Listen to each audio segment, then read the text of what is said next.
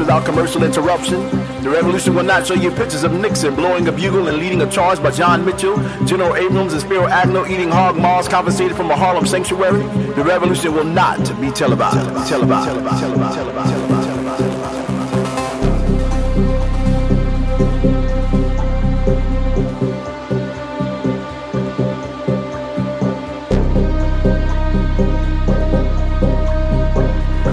will not be brought to you by the Schaefer Award Theater and will not star Natalie Wood and Steve McQueen or Bullwinkle and Julia.